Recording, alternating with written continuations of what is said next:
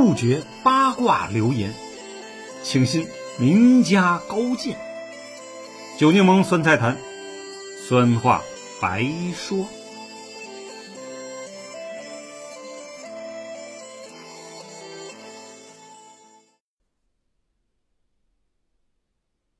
朋友们，大家好，我是酒柠檬。今天呢，我们接着讲银燕女士写的《一九七九对越自卫反击战》。一名女兵亲历记四，战地医院。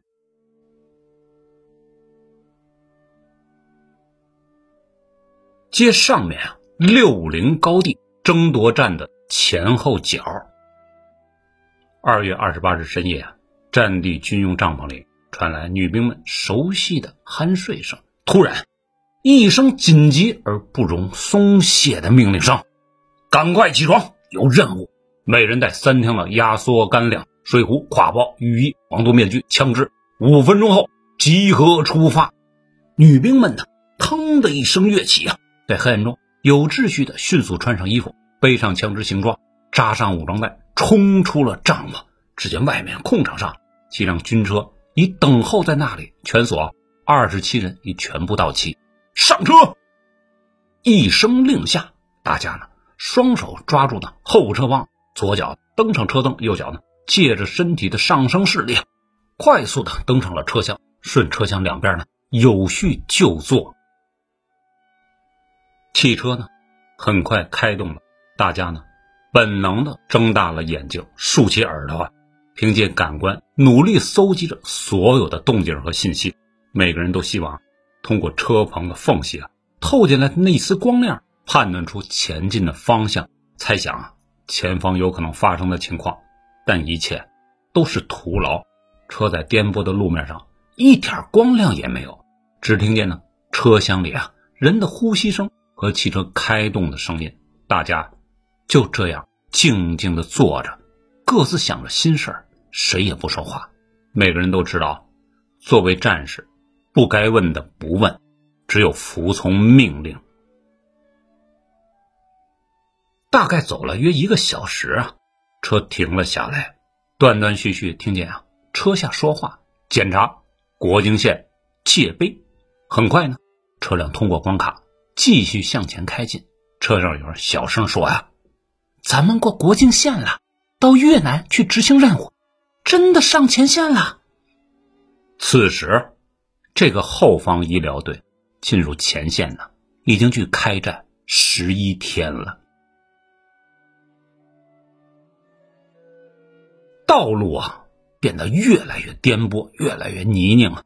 为了安全起见，汽车关闭了大灯，小心翼翼呢，在山间狭窄、泥泞、坑洼不平的路面上行驶着。副院长轻声命令道：“我们已进入越南境内，大家要提高警惕，持枪，做好战斗准备。”黑暗中啊，大家动作起来，只听见啊，搬动枪支、拉动枪栓的声音。几个拿冲锋枪、半自动步枪的男兵啊，找准了最佳射击位置，将子弹推上了膛，枪管伸出了车外，保持着战斗姿势。车厢里的空气让每个寒孔啊都能感应到紧张。这紧张不仅来自于黑夜境外战争环境，还来自前线传来的消息。五十四军幺六二师女兵郭蓉蓉。前天呢，从前线运送伤员回国的途中啊，遭遇越南特工的偷袭，被越南人堵在了车上，连同伤员一起用燃烧弹活活烧死了，身体呢被烧成黢黑的一团呢。大家坐在车上，这会儿心里忐忑不安呢，感觉山路长的仿佛没有尽头，只有那冷飕飕的风啊从山谷吹来，寒飕飕的，打着冷战。车上的人们。小心的，连呼吸都不敢大声呢，尽量控制了自己的身体，以减小了车身颠簸带来的摩擦与晃动，生怕稍有响动惊醒了不知藏在哪儿的敌人的危险。不知走了多久，车呢又停了下来，天呀，已蒙蒙亮了。副院长命令道：“大家下车，到地方了，赶快搬运东西，在指定位置建立战地医院。下了车，我观察到啊，我们所在的位置呢，是一个连接两山间的垭口，沿垭口啊约百十来米的缓坡下去，是个四面环山、梨豆形盆地间的小村庄，叫波佩。村庄的房屋啊，依山势较为平缓的山台而建，上下错落两到三层。房屋主要集中在南北两边，中间呢隔着较为低洼开阔的沟堑。向西是一条狭长的山间小路，陡峭的山崖长满了茂密的丛林灌木。路的尽头呢，是一条从山间流出的溪水，应该是这个村子的水源地。此时啊，整个村子空无一人，到处是丢弃的破衣烂衫，还有漫山遍野无人看管的流浪狗、鸡、鸭、鹅等啊家禽牲畜，以及的被枪打死的猪、狗、牛、羊的尸体。战地医院呢，选择了一间啊，坐落在村庄中央较为宽阔的民房内。这座民宅啊，前有宽阔的山台，视野很好，几乎呢能看到全村各个角度所有的房子。走进屋内呢，中间是个堂屋，摆放着中国式的八仙桌，上面供奉着神仙。屋堂的左右两侧啊各有两间房子，房屋的陈设破旧不堪，一张用宽木条钉啊。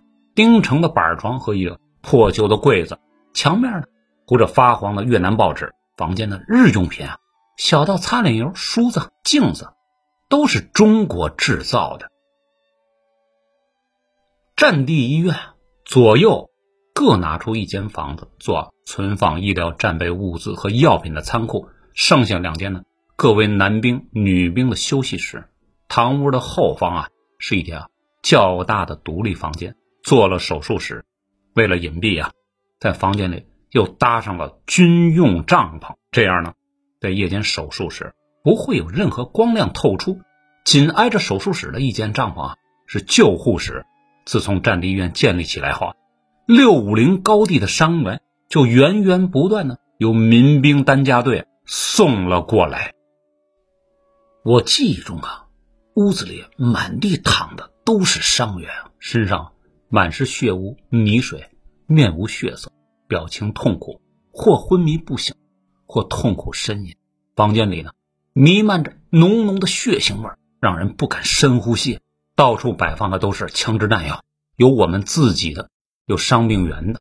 走着走着呢，都得绕着、跨着走，因为啊，我不是学医的出身，刚开始被安排在了护理组，没有固定岗位，没人要求我一定要去做什么。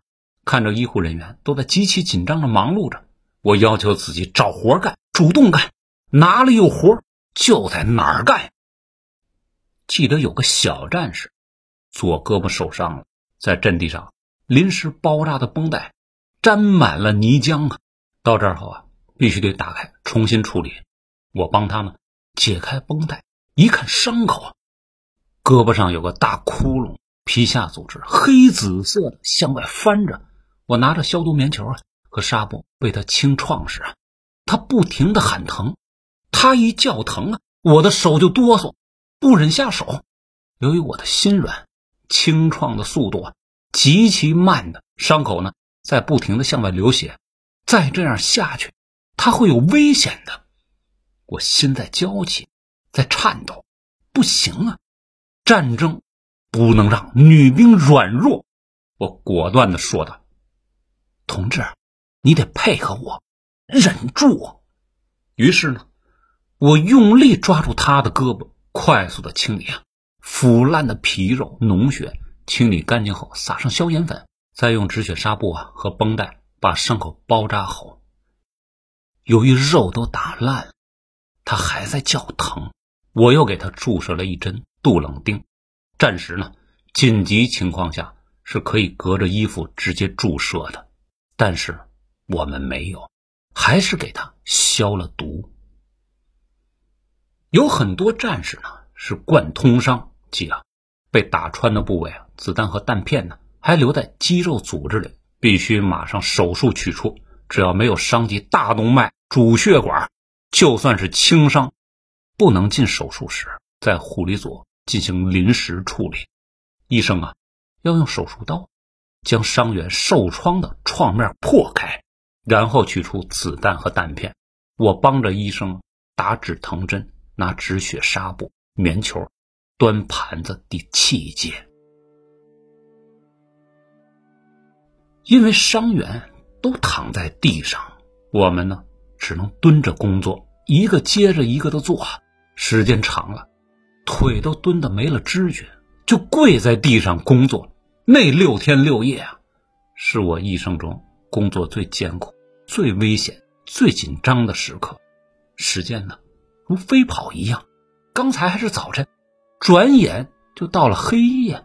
没有洗过脸，没有刷过牙，没有时间吃饭，几乎没有睡过觉，一刻不停的工作，拼命的、疯狂的工作，抢救战友，救护生命啊！护理组需要经常烧开水的，一是满足伤员和护理人员喝水，二是消毒器械、清理伤口，还有烈士的遗体。提着呢大铁桶，走两公里山间小路啊，到溪水边取水，背上冲锋枪，挎上手榴弹，上山打柴，那是家常便饭。越南山区的雨和雾啊说来就来，而且来的时候带着湿气。和几分诡异的气息，上山打柴可不是一件轻松的事儿。山路啊，泥泞湿滑，走一步滑半步。山上到处长满了荆棘、灌木、丛林，看不清道路，又怕有蛇呀。时常还有不知哪儿来的冷枪声，不注意呢，还会踩上埋在土里啊，被饥饿的野狗刨出来吃了一半的人的尸体，狰狞，恐怖啊！想多背柴火，还要用眼睛不停的观察周围的情况，没准啊，哪棵树后面就有一只黑洞洞的枪口瞄着你呢。还要防备出没无常的毒蛇。我们一般呢是两个人一起上山的，只要一上山，必带着冲锋枪，背上手榴弹，七点六二毫米啊，装满了三十发子弹的冲锋枪，弹夹呢至少带四个，将子弹推上枪膛，只要一有情况。推开保险就能射击的，战场上不能犹豫。战争让女孩子变得坚强。从来没有接触过尸体啊，第一次给烈士洗脸，恐惧的我浑身发抖啊！战场上台下的遗体绝非平常那样完整无缺的，少胳膊缺腿，浑身呢任何一个部位。都有可能残缺不全，裸露的筋腱、血管、骨骼、皮肉分离，深层的肌肉、内脏器官如同被肢解了一样凌乱血腥啊！有个词儿叫做“任人宰割”，在战争中用的最多。战争啊，让生命没了尊严，让朱德花季般的女孩经历残酷血腥，经受非常人所能承受的精神折磨，最后变得那样。充满民族仇恨，那样男人般狂野和坚毅。印象最深的是一个叫李民的战士，战前呢因病在市医院住过院。河南开封人，高高的个子，白净净的脸，爱说爱笑，会拉手风琴。医院的女孩们都喜欢和他聊天搭讪的，算是熟人了。那天呢，从战场上抬下来的许多尸体啊。大家都在忙着工作，一个女兵突然惊呼道：“哎，这不是李民吗？”大家围过来一看，头的一半已被炮弹炸飞了，摊成一个血肉模糊的肉团军装呢，被血浸透，连担架里都是血水，面目全非的，完全没了当初英俊帅气的模样。要不是拿出他左上兜能够证明他身份的生死牌啊，谁也不知道他就是李民。战争的残忍，让生命如同草一般的瞬间毁灭。多少人啊，没有来得及说一句话，就永远的倒下了。多少双不愿瞑目的眼睛，望着悠远的天空，悄无声息的慢慢垂下了头，望着自己认识的人离去，大家都沉默无语，脑子一片空白。像一场梦一样，没有了真实感。我们默默的为烈士清理干净脸上的血污泥水，登记他们的姓名、家庭住址、部队番号，然后呢，用八尺白布将遗体裹好，连同他们的信息卡一起装入一个大黑色塑料袋口袋里，放上担架，抬上车，运回祖国去，统一安葬。抬尸体啊，真的很沉很沉，四个人抬。都很困难，山路湿滑，上坡下台阶，一不小心呢就摔得浑身青紫，一身泥水。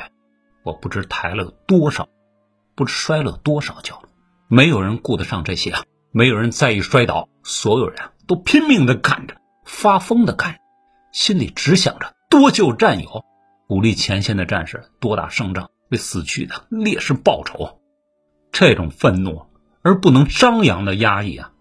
如同一炉不能有火焰的火种在胸膛里憋着，睁着血红血红的眼睛，心中的仇恨吞噬着胆怯，心中的愤怒化作冲天的勇气。我们疯狂的工作着。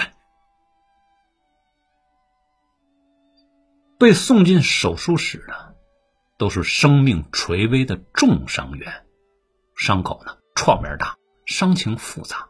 很多女兵都因受不了长时间的看着创面巨大、血流不止啊、血淋淋的伤口而出现晕血、呕吐，甚至休克现象。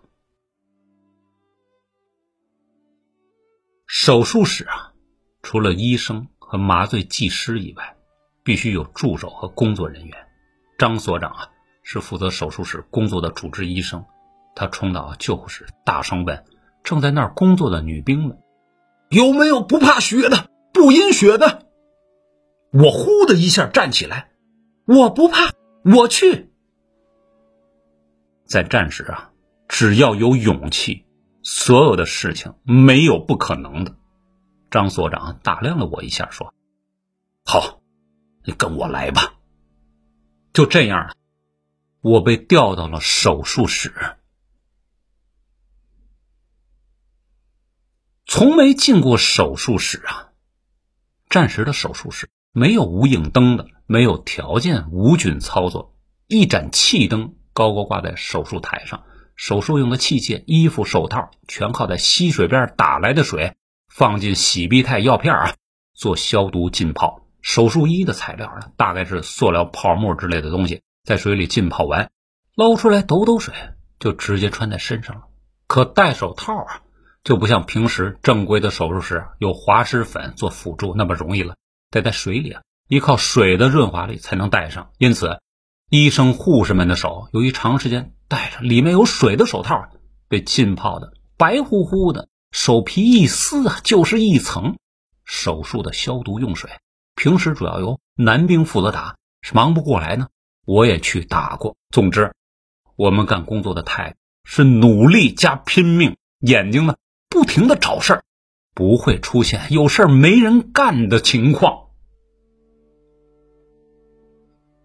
手术台上的手术啊，都是危及生命的大手术，必须进行紧急处置后，再运回国内的野战医院进行治疗。那时啊，全国全军的各大医院都接受了来自前线的伤病员的医护工作。由于手术台啊气灯照度不够，所以我的主要任务是。手持六节一号大电池的手电筒，站在手术台旁边，给医生呢补光照明。战争呢，让我这个原本学艺术的文艺兵，经历了不亚于一个有经验的外科医生所经历所有各种各样的重大手术，那血腥的记忆，终身难忘啊！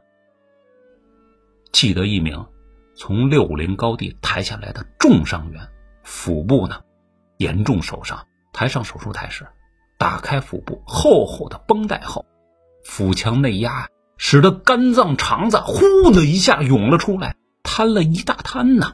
我那拿手电的手止不住的哆嗦着，心跳的加快了。估计当时的手术医生也紧张，用手捂住他的肚子往里塞，刚塞进去，又涌了出来，又塞了进去，又涌出来了，反复几次啊！有经验的张组长告诉他：“不要慌，用止血钳呢，先夹住血管止血，用纱布呢蘸干净创面血污，一边清理消毒，一边寻找受伤部位、几处呢被打穿的肠子进行清理缝合后，再将内脏重新装进腹腔，助手呢用力按住其腹部，不让内脏重新涌出来，再将腹腔壁一层层缝合后。”打上绷带。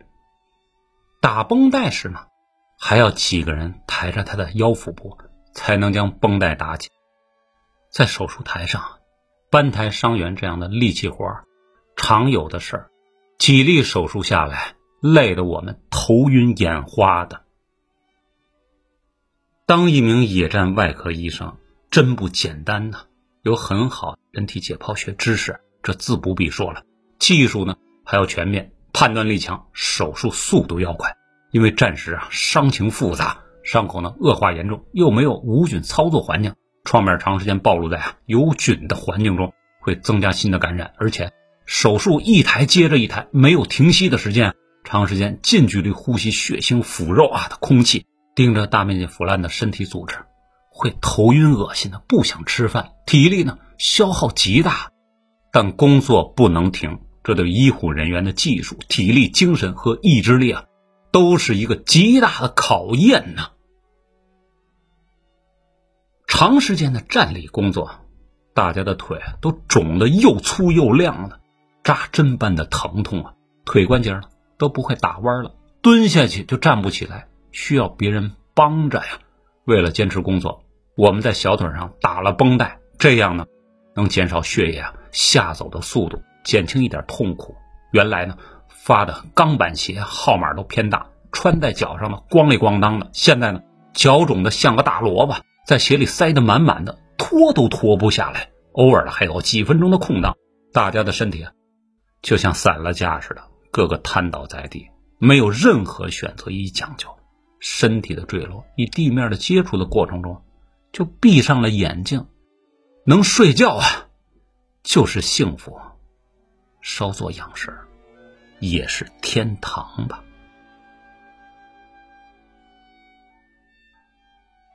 又来伤员了，我们从梦中被唤醒，又一批伤员被送了下来。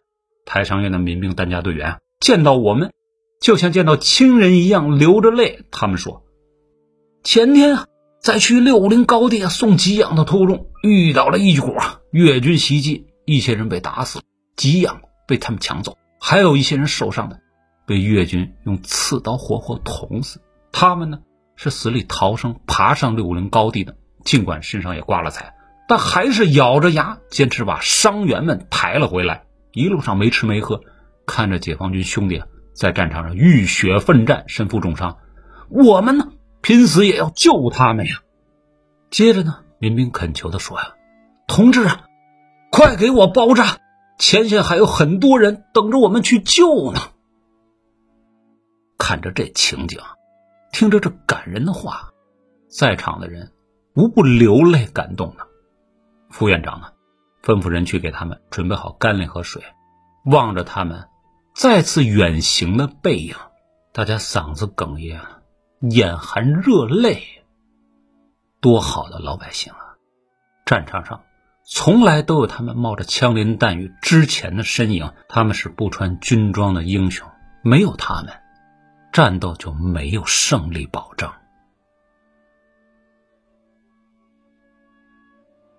前线的每一天呢，都有很多事情激励着我们，鼓励着我们去努力工作，不怕困难，不怕危险。肢体啊负伤的伤员要用止血带止血，而且呢。每隔十多分钟就要松一次绷带，以防呢肢体组织坏死。这种不间断的、大量的重复性的工作，一直要做的，还要不断的巡视观察每个伤员的伤病情况，做及时的处理，直到呢把他们送回国内为止。老的伤员嘛送走了，新一批伤员又送来了，而且从来没有间断过。